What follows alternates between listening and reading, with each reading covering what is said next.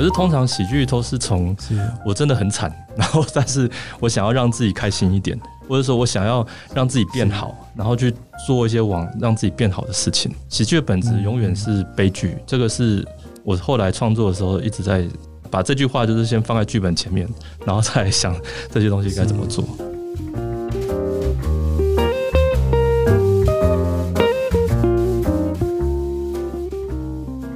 欢迎收听创作者说，我是 Kiss 研究生。最近呢，其实我们已经蛮久，应该有一阵子哦，我们没有聊电视上面的影集喽。那今年，我想大家可能在疫情期间，最近看到一个非常有趣的一部影集哦。这一部影集呢，叫做《村里来了个暴走女外科》哦。那我们今天邀请到的导演呢，赖梦杰，好，赖导来跟我们一起来聊聊这一部影集以及他的一些创作故事哦。那赖导呢，他是台北艺术大学电影创作研究所导演组毕业的，从二零零八年，其实已经十几二十年的时间哦，就一直在创作这些创作呢，在二零零九年的时候呢，以《恐惧屋》获得了台北电影节的最佳短片哦。二零一一年跟二零一五年呢，都入围了金钟奖的最佳剪辑奖。在二零一九年的时候呢，也以《陪你很久很久》入围了金马奖的最佳改编剧本哦。那我们这一次呢，大家都耳熟能详，而且应该都看过的这一部影集呢，其实是改编自小刘医师的作品哦，在二零一七年出版，距离现在已经是五年了哦。所以待会呢，我们也可以跟导演一起来聊聊这五年他怎么从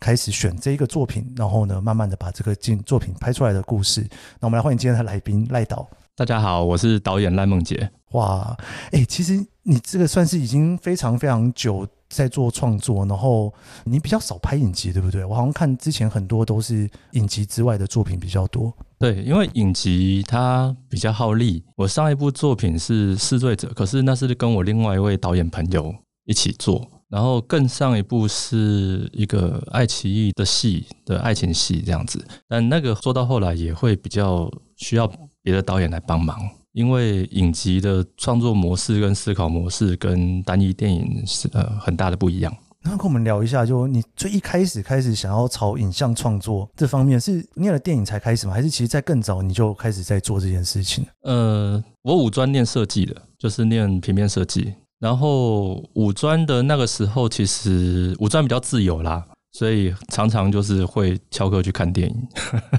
因为是翘课嘛，所以那个电影院里面是没什么人的，所以就看了很多很多电影。刚好那个时候的技术层面是从 ENG 转成 DV 的时代，那所以说对于创作者来讲，对于拍影片的人来讲，它变得比较容易了。那跟以前接触，比如说大的 ENG 机器，或是更像底片机器、像电影机器，那个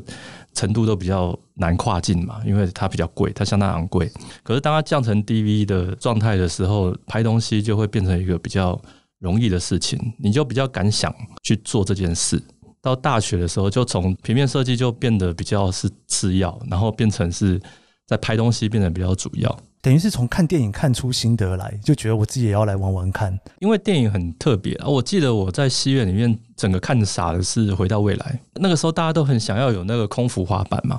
但是就是没有 没有这种东西，然后就对这个东西是相当着迷，就哇，怎么会有？这个东西这是什么？那那后来才发现，到自己成熟以后才发现啊，那原来是原本有轮子，后来戏剧把它修掉，修掉那个轮子，事实上就根本没有那种东西。但是在以前不理解的时候，看那个就觉得哇，那真的是一个很特别的观影经验。那或者是说我也是被港片喂养长大的啊，像以前看成龙电影长大，或看周星驰电影长大这种，他们的电影其实影响我很多啦。那自然而然变成一个养分。是，我看赖导，你除了拍这种比较戏剧类的之外，其实你之前也拍过纪录片。纪录片的那种拍摄，对你来讲，可能又跟这个感觉又是不太一样的哦。对，我做过三支关于民俗的文化，比如说大甲妈祖绕境啊、抢孤啊这种这些东西。其实像大甲妈祖绕境那个信徒容颜，那个素材就是一百多卷 DV 带，等于是一卷 DV 带，如果是一个小时，那等于是一百小时。的素材，然后要把它浓缩成一个六十分钟的 纪录片，哇！所以那个无形之间也是在训练怎么说故事了。你要怎么样把这些东西浓缩成，嗯，浓缩成六十分钟，大家可以看的比较懂的，或者大家可以看的精彩的一个东西。这样，那民俗这件事情就变成暴走女外科里面，我觉得是很很重要养分。像林三军，他是鸡桶的代言人嘛。哇，你刚刚讲到那个拍一百小时这件事情，我还真没有想到。对，妈祖绕境真的是绕非常久的，那个全程要记录下来，真的是很不容易耶。对，而且那时候就是很随机的拍，因为你不知道它会发生什么事。我其实绕境是拍了三次哦，就是绕了三年，因为它故事很多，有时候是信徒的故，就大部分是信徒的故事，所以。后来这些东西整合起来，我发现我不是在拍妈祖，我是在拍信徒，就变成都是信徒的故事。这个是是整合起来，那变成说，有人就问我说，妈祖的神机是什么？我就说，如果有一个家，就除了过年以外，又有另外一个时间是长达一个礼拜以上的时间，是让外面的工作的家人或者在外面读书的家人一起回来帮忙，然后多了一次团圆机会，那个其实就是神机了。对乡下的老人家来讲，因为就是。当孙子啊、儿子啊都在外面工作的时候，就多了一次家人聚会的机会。对，从纪录片后来你也拍了一些像广告啦，就真的是各式各样的都涉足这样子。你有觉得你特别喜欢什么样风格的东西吗？我其实什么都想拍耶、欸，因为我自己念这些东西，然后我看很多。那当然说有些导演会给自己做一个定位，就是啊，我我是专门做悬疑，我是专门做鬼片，我是专门做什么这样。但因为电影太复杂了，当去念书又发现电影太复杂，它有各种类型，各种类型的语言又不一样。但是如果说我只拍一种，就好像。很可惜，因为你都已经 进来这个世界，所以所以就是啊，这里玩，比如陪你很久很久，那我就拍青春校园片看看；比如《亲爱杀手》，那我就拍一个很写实的剧情片，对，不知道怎么形容它，对，很写，相当写社会写实的一个风格这样子。对，就是说我没有去给自己想说我要定位在一个什么，因为它每一个片型都有相对的功课要去做，就是他要怎么说故事，他的镜头怎么安排。然后他的表演应该怎么安排，或者他的画面跟他的整个氛围要怎么呈现？那个其实对一个导演来讲，那个功课很多。做一种作品，或者说做一种类型，你要就把自己归零，重新去面对这个东西。导演，你有没有觉得说有一些，因为像你刚刚聊到那种挑战各种作品，我觉得还蛮酷的，就是很有趣啊。就等于说你可以看到各种不同的东西，然后也试试看自己喜欢哪一个或者是什么做得好。你有没有觉得哪一种作品你是特别喜欢，或者是哪一种作品你觉得做起来最挫折的？其实喜剧是最挫折的，但是喜剧也是最喜欢的。因为比如说刚刚提到的《恐惧屋》那个短片，《恐惧屋》是个喜剧，嗯，它就是个标准的喜剧。但是我后来觉得做喜剧很挫折，是因为大家对于喜感的不同，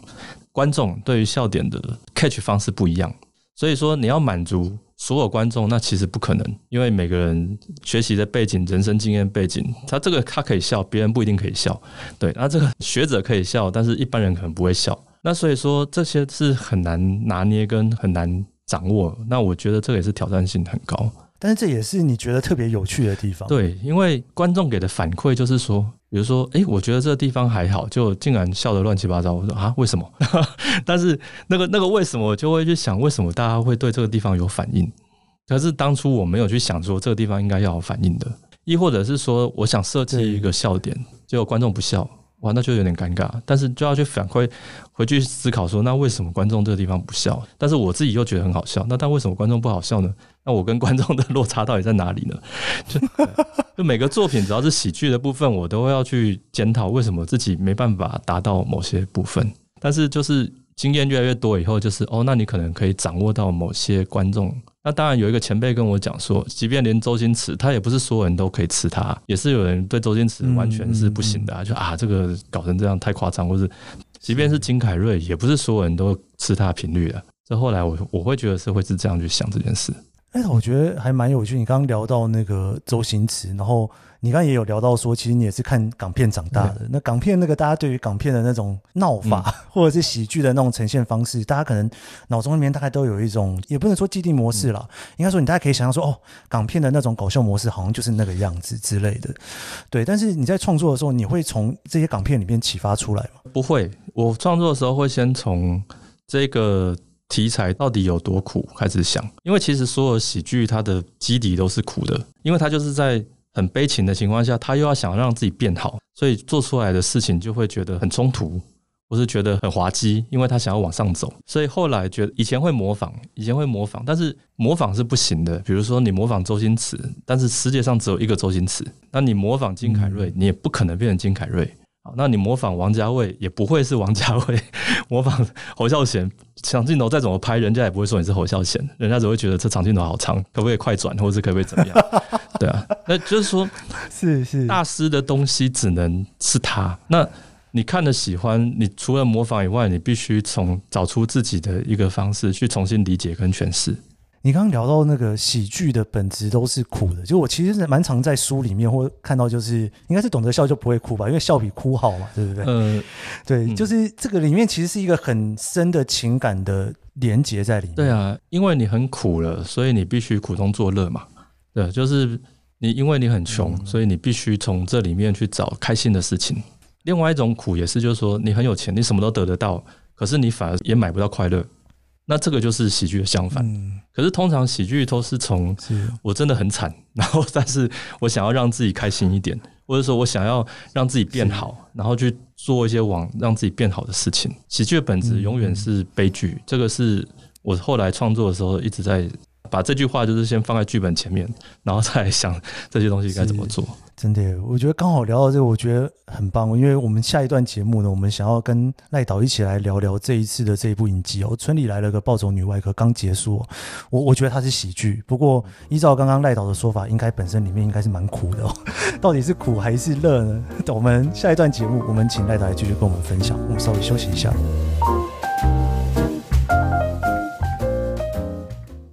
Hello，是 Keith 研究生，你现在在收听的是《创作者说》。每一集节目，我会邀请一位创作者来跟我们聊聊他的创作故事。我们邀请过畅销作家、导演、编剧，也邀请了创作歌手、布洛克、YouTuber、Podcaster 来一起讨论对于创作的想法。你可以在 Apple Podcast、Spotify 收听，也可以追踪研究生脸书专业。我会分享每一集节目录音后的心得，也可以留言告诉我你的想法。创作者说每周四上线，欢迎你跟我一起探索这些故事背后的创作故事。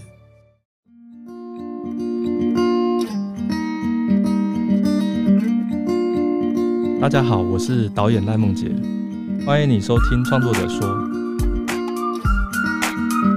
我觉得创作是一个圣诞礼物的礼物盒，你永远不知道你打开里面是什么东西，但是你一定会为里面的东西感到惊喜。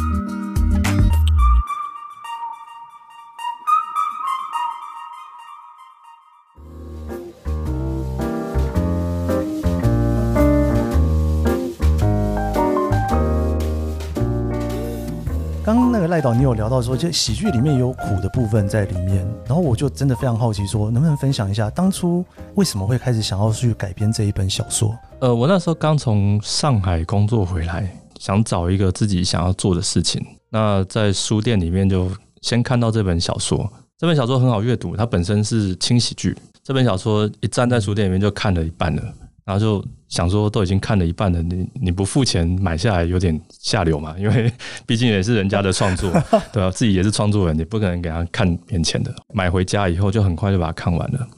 他是一个医师写的啦，那这个医师他经历过非常多的苦难，然后成为一个逃兵，逃到了乡下去。逃到乡下去以后，那个乡下的人因为觉得资源都很不足嘛，所以来了一个城市来了一个外科医师，觉得哇，这一定是一个高手或者是怎么样，就殊不知他是逃兵，他就是一滩烂泥这样。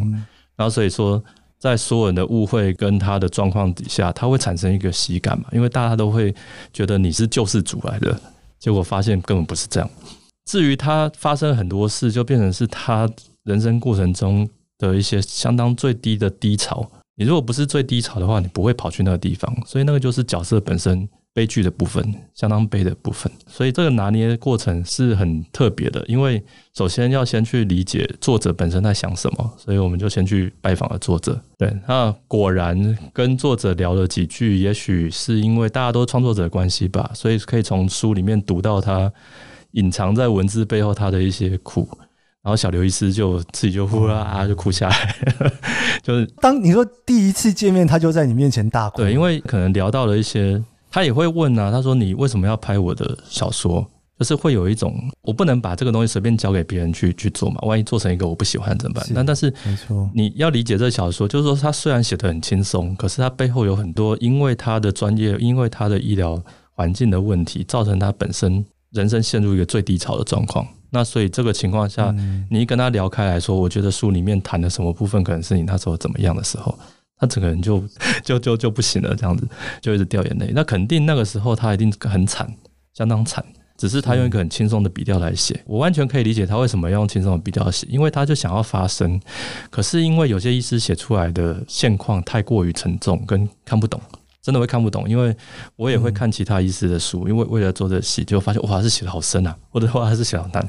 所以导致很多人会无法阅读。那反而用轻松的东西，可以让更多的观众扩及到，更知道说这里面谈的是什么议题，这样。欸、所以其实赖导，你当初在看到小刘医师这本书的时候，你就有感受到那种可能是风格，或者是你们想要叙事的方法是很接近的。对，因为谈议题这件事情，其实台湾很会谈议题，台湾的戏剧议题都做得很好，比如说像《火神眼泪》啊，或者是《麻醉风暴》啊，或者什么。嗯。但是因为这个东西跟我本身的兴趣就是比较相反，那当然这些戏剧都是相当好的表现，那只是说。我希望我谈的东西可以让更多人看到。那也就是说，我会先用一些糖衣啊，我讲的是糖衣，把议题包起来，然后告诉他说：“这颗糖很好吃哦，你们吃吃看吧。”等糖衣化开以后，里面就是想要谈的事情，就会变更容易去让更多人理解。因为有的人，比如说有的人一下班，我我一下班我就累得要死了，我还要打开 议题比较重的戏剧的话，他就可能比较难。阅读下去，不想看了。对，大家都是先从综艺节目啦，或者是 YouTube 啊，或者什么啊，先开始看嘛。对啊，那今天我想做的事情是说，你可以轻松的吃下去，可是吃完以后，你反过来消化的时候，哎，你好像在谈这件事情，那我是不是应该要因为这样子而得到重视，而让你去关心？其实这是这个戏想要做的事情，这样子。因为刚刚赖导你有聊到这个，我听起来感觉你跟小刘医师在某些价值观上面想要传达的是很接近的。然后像这部戏里面，其实也是在描述。他其实一开始好像真的就是想放弃，然后我看这部戏到后面，就是有一种就是重新把他那种当初要放弃之前的最后的那种不甘心感又全部都捞回来了。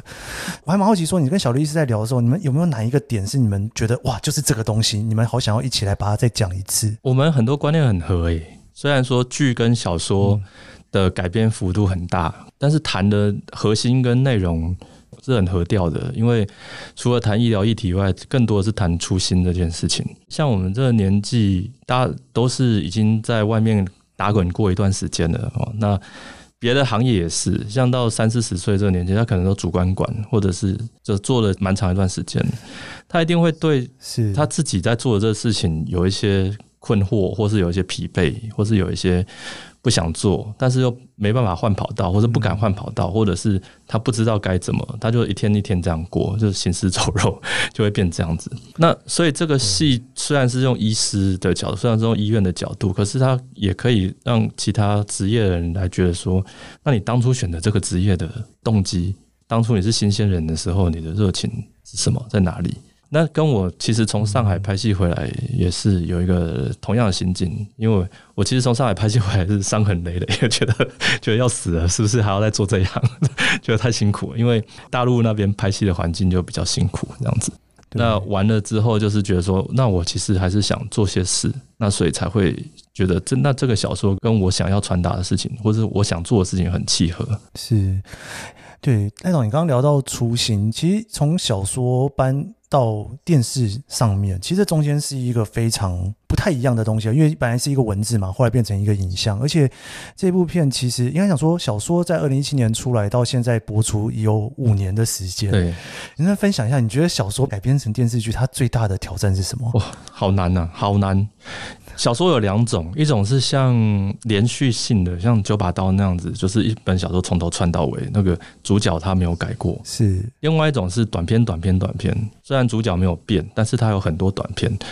的小说。那刚好《暴走女外科》就是属于后者这一种，因为他对他是当初是在他的 FB 或者部落格，就一篇一篇写上去。这样的小说有一个改编上有一个困难，就是说人物很难连续。他这一篇，他突然要谁当主角，他就会来一个谁来做主角。下一篇他讲完这个议题，他讲讲下一个故事，他就会从别一个角度来一个当主角。观众很容易从文字去接受这件事情，戏剧不行啊！你突然间来一个谁，这这这谁？这为什么？那要怎么解释他？对啊，所以等于是要把这些角色全部打散，全部再来一遍，全部组合一次，这是改编最大的困难。改编另外一个很大的困难是，那核心议题要保留啊。到底这本书为什么要跟作者拿它来拍？如果你全部改掉，那其实也不用这本书了。可是不是，不是这样，是你当初被这本书感动，那你就必须有把这个感动的部分把它扩大开来。但是这个是改编的两大困难。那也就是说，很多时候有些观众不买单嘛，比如说啊，有些改完以后，结果啊，这跟原著差很多，然后就会分两派观众，一派是书迷，一派是 支持戏剧的观众。那《暴走女外》很幸运的是，因为从中间一直跟作者不断沟通，一直挖掘，然后小刘医师本身也很也很认同我们的改编方式，因为有时候是为了戏剧，为了戏剧化。或是为了扩展观众更多，那就做了一些大幅度的调整，这样子。哎、欸，我还蛮好奇，在这个过程大概多长的时间？其实我们剧本做了三年了，包含筹资，包含筹资。对，那剧本跟筹资打掉重练，打掉重练，就是一到十三集，那就哇，这不行，打掉重来；一到十集，打掉重来；一到十一集，打掉重来。对，这这个事情反复做了很多。那一次一次打掉，就是一次在找说。什么样的说故事方式是最是比较合适的？因为我们曾经也有相当严肃的版本，就是一看就哇，这个看三集就受不了了，这光剧本看三集就受不了了，这讲的太严肃了。然后也有一种是相当浮夸喜剧的版本，没有看到什么医疗，我说啊，这不行啊，这一定会被骂的。这你不能拿一个医师的小说，然后只只顾着谈恋爱跟搞笑给观众看，这个是也是不行的。所以这些东西都是打掉。重来好几次以后的结果。我最后一次做剧本的版本啊，是从所有的我们组合起来，所有的从三年来组合起来，大概将近五十万字去提炼出十几剧本出来，然后再加上重写，再加上重弄这样子。其实刚那个赖导你聊到那个医疗剧的这件事情，我其实马马上脑中就浮现了好多，就是我看过的医疗剧，好像医疗剧的难度。特别的高吗？还是说它有一些？因为它的专有名词特别多嘛，包括可能像在看美剧的实习医生，哇，那个真的是满满的、满满的你看不懂的词汇，就一直在那边跑来跑去，或者是你看日剧的，也是都是满满的词汇。那台湾的其实。那都很多，其实这个处理应该是特别的困难，好难啊，好难。我觉得这部戏就是从剧本到执行，好多我都每次都喊好难哦。因为其实本来想的很单纯，想的很单纯，就是说你我们就把所有的医疗剧通通看完，喜欢哪个案例就把它复制下来放进去。事情没有那么简单，事情完全没有那么简单，不是这样拼贴就可以做出来的。因为医疗法规不一样。因为医疗的方式不一样，因为医疗的国情不同，什么都不同，所以当你这样做的时候，医师第一个不认同，就说啊，不会这样做，不可能这么做法。哦、那你今天做一个医疗剧，是站在医护那边发声，如果医师不认同的时候，那这件事情就别搞了，那就完了。必须返回来想，我们需要什么样的医疗剧？比如说，呃，我们需要 Data S 吗？我们不需要 Data S，因为 Data S 都是处理什么世界最困难的病例，亚洲第一例，世界第一例。我们不是在谈 Data S，所以我们做的是医院很常见的病例，第一关就先撇掉了。我们也不是在做医龙，哦，我们也不是在做豪斯医师，就是那种很相当困难跟复杂的，所以那些十年没有看过一次的病例，那些就先撇掉。所以我们做的都是。是很容易看到的外伤科，很容易看到的在急诊、在刀房很容易看到的手术，这是后来我们决定要做的事情。那一旦决定这事情的时候，这个案医疗案例又会牵扯到故事情节的上下，也就是医疗案例不确定，那故事就很难上下发展，所以就要跟抓的医师说，那如果发生这个事情，我想要这样处理的时候怎么样？怎么办？对，那比如说拿第一集的专炉，哇，那是多少医师说不行不行不行，达妹，台湾不是不能这样做的。哦，真的吗？对，但是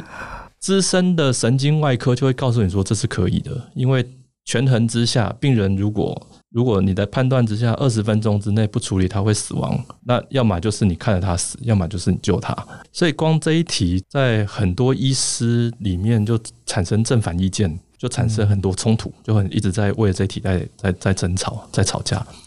对，但我觉得很有趣啊，因为等于是你就会看到很多医师的做法，比如说有医师比较保守，那是吧？他就觉得不行；有的医师很个性很大邋遢，对他觉得这就是要这样做啊，不然的话病人就死啊，还是你要眼睁睁看他死？医师的性格会反映他的他的做法要该怎么做。嗯，这也是就是在旁边看的时候，就会觉得很特别的一件事情。赖导，你刚刚聊这一段，我觉得我好像忽然有一种，嗯，好像真的是这样诶、欸，因为医生的那种专业感，其实对于平民老百姓，像我们来讲，就是真的是一个非常遥远的。所以，如果说医生都要能够肯定的一个状态，可能就会离观众太远。然后，如果观众很容易懂的情况之下，医生可能就会反对。而且，观众在手术房里面，大部分应该都不是清醒的，对，所以你应该也很难找到就是不是医疗的人员，然后很清楚手术房在做什么的人。对，因为手术房的戏特别难拍，是因为就像你讲的，就只有医疗人员可以理解我们在做什么。那很幸运的是，暴走女外科有很多医疗人员帮忙，所以医护的观众来看的时候，他并没有抓出什么太夸张的错误，或是哪边不对这样子，他会觉得说一切都很很很像跟很合。这个中间其实我一直在跟演员说，我不希望手替啦，我不希望，完全不希望，因为我要告诉观众我们下了苦功，所以我们大家就是练吧，对，就是练吧，练到像为止，练到对为止这样子。那时候一直跟演员这样讲。那在手术房里面，医师先告诉我们说我会发生哪些事，然后我再跟医师说我想拍到哪些镜头，我想拍到哪些画面。所以这来来回回过程中，一场手术戏通常是三四个钟头起跳，就就是时间很长。那个刀子一开，那个血一冒。万一卡了重来，那些床单、床巾全部换掉，再来一遍，把地上的血全部排干，哇，那个就是通常手术戏拍下来就是就是五个钟头以上，五个钟头起跳这样子，但是剪出来就是这个这个短短的这种不到一分钟或是 一分多这样子的一个东西，这样。但这个真的是很困难诶、欸，这个艾导有没有觉得说啊，这个放弃一下好了，这个好像省略一下，那个省略一下，不行，因为我们其实在很多地方已经妥协了，因为预算上的关系，因为。暴走女外科并不是一个资源相当充足的一部戏。比如说，我们在你看我们宣传的时候，从来没有写说它耗资多少，因为就觉得这这说不出口，对，拿拿拿不上台面出来讲。但是它是很多人来帮忙的一部戏，是对啊。就是说，如果这个也没有，那个也没有，第一个书迷就先跳起来抗议，就是啊，你拍小刘医师的故事，或者你拍这个医师的故事，结果我什么都看不到，你也不能这样嘛。再来就是说，现在的观众是相当。看的非常多的现在的观众，因为网络平台很方便，所以他各国的影视作品都看得到。所以如果说我还在拿镜头这样避来避去，那其实这个戏观众没有理由看，因为他们已经看过，不管是什么金师傅啊，或者他们看过更多就是这些东西的时候，如果我们只是拿传统的拍戏想法，就是啊那个困难的，我们就镜头遮遮挡挡一下，避过去就算了。其实观众不买单的，现在观众很聪明，连我自己都不买单，那更何况其他就是那些观影经验很丰富的观众，他一定觉得这个就没得跟其他人家比啊，所以就会发生这些事情。是，所以为什么我们会把那些伤口的特殊化妆做的做的超级细，也花再多钱都得做，对啊，不要讲什么，你说那个那个阿亮的那个缝老鹰的那个镜头，那个镜头就花要三十万要去做那个东西，对啊，对，其实看起来的那个震撼感就会出来，就是要对。就是要小的东西一定要做到极致，你才能让观众相信你后面大的东西是真的。实际上，所谓大的东西是，比如说开刀的画面，那受限于电视法规的尺度，我其实不太能给观众看内脏的。其实，比如说打开身体里面的内脏，其实不太可以拍。但是取一点点出来，这种游走在尺度边缘的，就是把脏器取出来，这还可以。可是整个看进去，这可能就被喷雾，或是就可能被剪掉了，或是就可能就罚钱了。这样，嗯嗯。所以说我很难拍到，就是手术里面，比如说真的啊，肝脏肝脏撕裂伤，那真的在里面处理肝脏，那个是拍不到的，因为那个法规就摆在那边，除非我今天做限制级，不然的话，它就是法规就在那里。OK。所以就是说，小的伤口一定要做到非常仔细到吓人。大的东西，你观众才会相信它是真的。即便你没看到肝脏撕裂伤，即便你只是看到很多手绑线，就是缝纫的技巧。观众也会相信啊，他是真的这样子。是了解，对你刚刚聊到，我真的就在想说，对，好像有的时候看到那个美剧里面那种，就是里面内脏全部拿出来的，真的是不能配饭吃。就是因为 你如果在吃饭的时候看这个影片，大家真的是完全也吃不下饭。美国其实分级很严格的哦，那什么十九、U 十九、U 十八、U 十七，所以他真的能让你看到那些什么打开身体的肝脏，那个其实都已经什么十九以上了，对啊。是公共电视其实怎么做就是负十五，那已经是很高了，负十二、负十五。那在这个情况之下，如果如果我去做一些很过分的镜头，其实就是浪费钱，因为它就是被喷雾喷掉，不然就是被剪掉这样子。对，因为这一部影集其实它就是我们刚刚在聊，它其实是从一本畅销书去改编过来的。那在书里面其实就有一个非常鲜明的女主角，小刘，就是 小刘医师在串这整个故事嘛。我还蛮好奇说，当初你就去找小刘医师的时候，你脑中已经想好说，哎，我们的女主角就是蔡淑珍这种，一、嗯、马上就有想到这件事情吗？还是也是有稍微。做一点功课，然后去才去想到这些。没有，淑珍，我跟他很好，因为我跟他拍了好几部戏，然后从《剑士英雄》就开始合作，然后后面拍了几部戏，这样觉得我我跟他本来就关系不错，我只是觉得他有一个体内有一些能量没有被看见，就是彼此之间就觉得他缺了一个可以给他发挥这种巨大能量的东西，所以当初我在看到这个小说的时候。我第一个事情，我所有的团队里面，除了我跟另外一位伙伴，我第一次把小说递出去的就是蔡淑珍。我说：“淑珍，你看一下这本小说。”其他我连制作人都还没有找进来，但是我就先把书拿给他，那他就很快速的就看完。看完之后说：“哎，我觉得这可以做，哎，就对啊，这可以做，而且这应该就是你可以做到这件事情。”对，所以其实那时候想他是很没有什么犹豫，哎，也没有什么。挑选，对啊，就直接把书就读到他面前，就说你看 这本书，你拿回去看，看完我们再谈。对啊，哎、欸，会不会你是你在那个书店在翻半本的时候，你该不会在看这部小说的时候，其实都是浮现他的脸在这里面出现？嗯，我还没，但是我觉得他做得到，因为淑珍也不是一开始就变成这样，毕竟还是有个名模的范儿，就一开始五年前的时候，他还是有一个名模的那个那个范儿，就是他不会在我面前太随便。但是后来就是一边聊剧本，因为他他跟我们很早就一起工作，一边聊剧本，一边到后来他就越来越随便，越来越随便，越来越进入角色，越来越进入角色，对啊，所以其实他是慢慢慢慢，就是这三年来的剧本阶段，把他往角色拉，把他往角色拉，那他就会变成现在你看到的小刘医师。哇，因为我我在看这部影集的时候，看到他真的就是化了一个妆，然后走到酒店的时候，我其实有点吓到，我想说，哇，真的吗？这是真的吗？我还看了几秒，真的吗？真的是这样子发生的吗？其实当然是想做一个很大的反差啦，因为他在这个片子里面百分之九十素颜嘛，就是说那个妆就很淡啊，几乎没有上妆，甚至还帮他补黑眼圈什么的，就是让他成为一个很很惨的烂泥状态。我们都称呼那个是一个烂泥状态，就是。更好笑的是，一开始补黑眼圈的时候，那个摄影师还跟灯光讲说：“哎、欸，你帮我把那个眼睛补一补。” 然后，然后淑珍就说：“哎、欸，这是我故意画，你还把它补掉。” 对啊，特殊化妆，结果还被那个被修的更美。这样，后来就是发生这些小事情。后来原来我们在拍的戏不是所谓的偶像剧式的这种美美的，那所以当百分之九十是。这样子状态的时候，突然来一个就很大的反差，就是华灯初上的那个 的那样子的时候，其实我在拍的时候，华灯还没上啦，都还没拍，大家就我觉得它是一个很有趣的反差，那就是喜感的另外一个来源。这样子，这部片从一开始是一个蛮喜剧的方式做呈现，然后慢慢的铺陈了他们的个性，然后里面的一些关系，然后。在最后的时候，其实蛮多冲突的。我觉得好像在最后，真的就是我其实也是看到了大概第六、第七集，我才慢慢感受到说，哦。就是原来我们现在在看的是他过去的故事，然后他有很多一直都没有讲的事情，这样做出来。我想请教赖导，在这个整个编剧的这一个过程，一直到拍的过程当中，就是你怎么去思考这个，慢慢把观众 hook 进去，然后带到那种去对于他的人生的想象有更多好奇的过程。首先是营造他是一个特殊的人嘛，就是这个人很特殊。他有很多传说哦，就是他学妹说啊，是总院的开刀机器很威，什么没有开不了刀，什么什么之类的。好，那就先让大家觉得他是一个异于一般人的一个角色。可是这个异于一般人，他确实在情感上跟在他的私生活上也是异于一般人，所以先把这样子的。样子先建构起来，但是这些建构起来大部分是为了喜剧去服务他。比如说，他很快的就跟男主角一夜情，哇，这个在其他偶像剧里 面没有一个女主角会这么干的，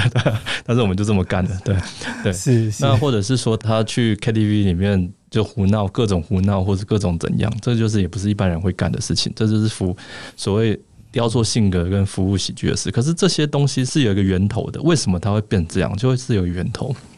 等揭晓他为什么会变这样的时候，你就会知道啊，他其实已经放弃人生了。所以他做这些事情，因为我放弃人生，我根本不想谈恋爱啊，我就是想找个人发泄，想找个男生发泄一下这个，然后我也不想要把自己变好，我也不想要把自己变怎样，所以这些东西都是有有一个缘由，有一个来头。所以当我们觉得他这个人很疯、很神经病、很很特别。然后甚至好像有一点帅，然后有点喜欢他，然后或是说的时候，我们看到后面去才发现，原来他有一个原本是一个完整的样子，后来崩坏了变成这个样子。只是我们把崩坏的那个样子变成他的一个反英雄形象。反英雄形象的时候，大家就会觉得觉得很特别，这个角色很有趣，所以才说这些喜剧的由来，其实就要先思考他过去有多苦这样子。我导演，你让这个苦跟惨慢慢的才一点一点浮出来，然后大家才反应到说：“哎呦，原来这个过去那么惨，所以他现在才会这么的荒谬。”对，大概是这种感觉。对对，对，这些惨跟苦就是一点一点的在释放这些议题啦。对，你认同这个角色，当我在谈议题的时候，你就会吃进去嘛。我说：“哦，过劳。”啊，因为我们的健保太方便，因为我们的健保让很多医护成为一个一个没有办法休息的，没有一个正常的一个休息的一个方式。因为我们的医病关系是这样，所以我们会看到这样子的人。当这些议题被一点点喂养出来的时候，喂给观众吃的时候，他自然而然吃进去了。他自然而然，我们收到很多粉丝的反馈，就是觉得理解医护人员的的状态是这样，特别是现在疫情。很多医护人员也是很惨的，对，真的是。我赖导，你刚刚聊到“初心”这两个字，我我其实也在想说，其实我在看这部戏的时候，就是跟着主角一起在经历这些，然后回想起啊，以前因为这些东西，所以种种的放弃的时候，我觉得应该蛮多人也会觉得说，对，好像我们也曾经放弃过什么，然后但都忘记最放弃之前的那一刻到底是什么了。所以我觉得在最后两集铺陈的时候，那种感觉会特别的。明显，然后有一种深刻的感觉。对啊，因为不管是五专或者是大学的求学阶段，大家的同学们一定都有一些他对某个专长非常有喜爱跟很突出的地方。比如说，有的人特别会唱歌，有的人特别爱跳舞，有的人特别会打篮球。但是，当你现在回去问那些同学的时候，结果发现啊，这个已经成为呃业务 啊，这个这个在卖什么啊，这个在在在在做什么这样？那啊，那你唱歌呢？没有，就自己在网家里网络唱一唱。那，那打篮球了没有？啊，就是变成一个休闲。为什么？因为我们的环境，我们的集体潜意识，社会上的集体潜意识，告诉你不允许去追梦的这件事情，告诉你不允许去做你想做的事情。这些集体潜意识就会压抑你，就会让你觉得说啊，如果我做这个，我能不能养活自己啊？我做这个，我能不能怎样啊？包括我以前在做电影的时候，也是。家人也是 各种告诫说，你你这样下去会什么时候？你要不要回来当个老师就算了，什么之类的。我确实去当过老师，确实啊，当了两年才三年老师，后来觉得这个不行，因为我实在是没有办法去做一直重复的事。老师就是课堂定出来以后，其实你。你上下学期一直在讲一样东西，嗯，讲到后来我实在是完全不行，我可能不是当老师的料，后来就决定还是要出来做，是，对啊，那有风险，相当大的风险。可是我常常跟一些想要出来做事情的年轻观众，或者说年轻伙伴，或者说刚踏入这个职场的、刚踏入这个影视业的年轻伙伴说：假设你人生有八十年，假设啦哦，如果中间不出什么 不出什么意外哦，假设你人生有八十年。你花两年的时间去为了你自己喜欢的事情去努力去拼看看，难道这样你也不敢做吗？嗯嗯。那这两年，也许你往这边踏一步，你的人生就不一样了。如果我没有想要做暴走女外科，我只是把它当书一样把它看完就放回去，可能今天就也不是，也没有这个戏。也没有办法让很多观众引起一些哦，这个戏一些回响这样子，所以我就在想，初心其实在谈这个。那不管是任何一个职业啦，或者是说你曾经有你想做的事情，那过程很苦，然后很多人会阻止你，但是那毕竟是你喜欢的，你为了你喜欢的事情去拼一拼，去拼一把，以后就算失败了，或者以后就算没做了，你还是会可以抬着头跟你的小孩说，我曾经为了什么事情做过什么事。对啊，嗯，而不是说，其实老爸以前也会这些东西，就是 是相反的。其实老爸以前也对这个东西很行，但是就是这个话就是相反的啦。尤其这种事情放在医师上面，就大家真的又会更有那种感觉在哦，因为大家都会觉得医师已经是大家梦寐以求的一个职业了。然后原来他的挣扎也那么多，这所有人都在挣扎。因为医师是生命了哦，就生命掌握在你手里了。那以前医师还好，以前医师是就是地位很高。那现在医师很容易被告，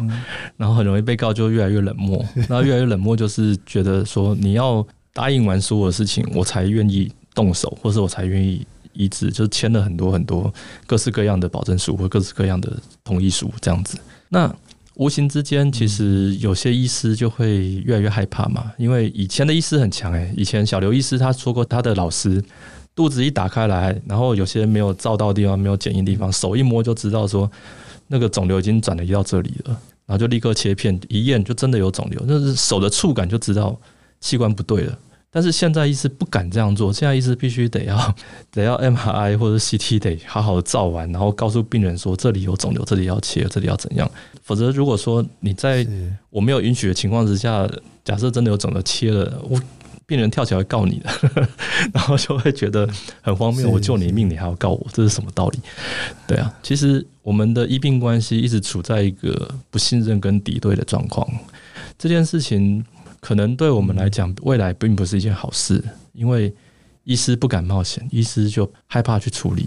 于是经验就越来越少。是对，你知道像一龙啊，一龙那个漫画当初影响很多人去念医学院吧。可是一龙那个漫画里面提到的所谓的很难的巴蒂斯塔那个心脏手术，什么天才外科医师才能做的手术，全世界第一例台中荣总，全世界第二例台北荣总。也就是说，我们台湾曾经嗯医疗强大到被人家拿来画医龙哎，可是现在就是越来越不敢做这件事情，就是不敢去挑战这些东西。对，这个可能也跟整个社会转变从。大家觉得说一定要挑战，然后到慢慢比较稳定，然后就可能整个时代也会有一点关系在里面，对不对？就对。同时，这部戏可能也反映了我们现在这一个时代正在处于的一个状况，也跟几十年前不太一样了。也不用几十年，像跟之前的麻醉风暴的那个医疗环境又不同了。其实，但是它也不是完全没有进步啦。因为像我在做剧本的时候，跟我在拍戏的时候，那时候住院医师还没有纳入劳基法，现在已经纳入劳基法了。对，所以也就是说，因为早早期住院是过劳的问题很多，有时候过劳是真的死在马桶上，或者死在那是真的是真实的事情，导致很多医护进到这一行以后，还在中间阶层的时候，他可能就已经不行了，或者他可能就逃了，或者他可能就跑了，他可能就不做了。这个情况下很多，那我们还是有在，我们社会还是有在推进啊。可是这些推进其实要靠大家来关注这个议题。那我想关注这个议题，可是。并不是说我拍一部戏我就可以解决这些问题，不可能的事情。如果我拍一部戏可以解决这个问题，那就不得了。我现在我现在应该应该去解决，对我现在应该去当官，那就不是这个问题，这不是这意思。我希望大家很多人来重视这个议题，逼着我们的当权者去正视这些问题，因为我们当权者现在去面对鉴宝，面对什么事不太敢去做大幅度的调整。就选票的问题嘛，就会选举的问题嘛，怕你动了，然后然后选民不买单嘛。但是实际上医疗的洞很大，然后这医疗的问题很大。如果你不去正视跟就是任由它那边发生的时候，有一天它垮了，我们就什么都没得用。对啊，这个事情是很严重的一个问题，所以也蛮深刻的。我所以我想透过戏剧让大家来关注这样子。节目最后，我想好奇的问一下赖导。因为你做过各式各样不同的作品，然后这一次也是一个，我觉得也算是一个蛮深刻的一个作品。然后不管是对于你自己的人生阶段啊，或者是你所看到的整个社会面的事情，你接下来还有想要去挑战一些什么样不同的形式吗？嗯，因为这是职人剧，那如果接下来要弄的话，我会比较想要试试看所谓的歌舞片。对，哦，歌舞片，因为歌舞很难呐，歌舞很难，但。其实之前人家说医疗很难，对医疗很难，然后但是人家说喜剧很难，对喜剧很难，然后我不知道为什么都喜欢往很难的东西去钻，对啊，那这件事情就是一个每个类型啊，对一个创作者来讲都是一个新的开始。我我很害怕自己用很习惯的方式创作，所以才会挑选一些我跟我过去不一样的东西来来做这样子。当成为习惯的时候，好像好像它就会变成。一个没有活力的一个东西，对我来讲嘛，对，我觉得《爆头女外科》一一定不是一百分，或是九十分，或是八十分的作品，绝对不是，因为它有很多中间有很多问题，然后中间有很多必须妥协的地方，中间有很多不得已啊。但是它是一个很多人全心全力投入的一个东西。那我觉得，如果未来想要做的话，不管我挑战什么类型，我都希望有一批伙伴也是像这样在做做作品这样子。谢谢赖导今天来跟我们分享他对于创作的想法哦。我想赖导能不能最后就一两句话，我们分享一下说，从你的创作里面，你希望最希望大家看到的是什么，学到什么？我觉得创作者是一个有能力改变事情的一个人，可能是他的天职吧。只是说你愿不愿意把这个创作拿去让大家可以认同你。我觉得创作很可怕，它是一个两面刃。对，如果你往歪的地方去，大家可能会往歪的地方去；你往好的地方去，可能往好的地方去。所以创作者自己本身有一个社会责任在。那如果他可以影响更多，让人家来认同你的价值的时候，你就是一个很好的创作者。不管你是拍大的还是拍小的，或者是说你是用手机拍网络影片等等。谢谢谢谢赖导今天来跟我们分享那么多你的想法。以上就是这一集的创作者说，你可以在 Apple Podcast、Spotify 收听。如果你喜欢这集节目，别忘了帮我在 Apple Podcast 留下五星好评，还有别忘了追踪研究生脸书专业，我会在上面分享更多关于这集节目的心得。我们下集节目见喽，拜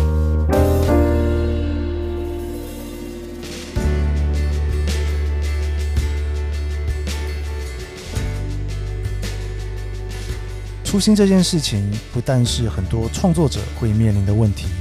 也是各行各业的人都会在工作一阵子之后有越来越深的体悟。不知道大家在看《村里来了个暴走女外科》这部影集的时候，是不是也被这个故事感动了呢？如果有，或许也在心里的某个深处被触动了吧。我很喜欢赖导聊起喜剧和苦之间的关系时，那种有点无奈但有深刻的感觉。我们常说喜怒哀乐，仿佛这四种情绪是截然不同的分类，但往往中间所伴随的复杂化学作用，背后的那些人生体悟，才是产生情绪真正的来由。而这些体悟，也是许多创作者想要赋予作品的动力和执着吧。谢谢你收听这一集的创作者说，我是 Kiss 研究生，我们下集节目见。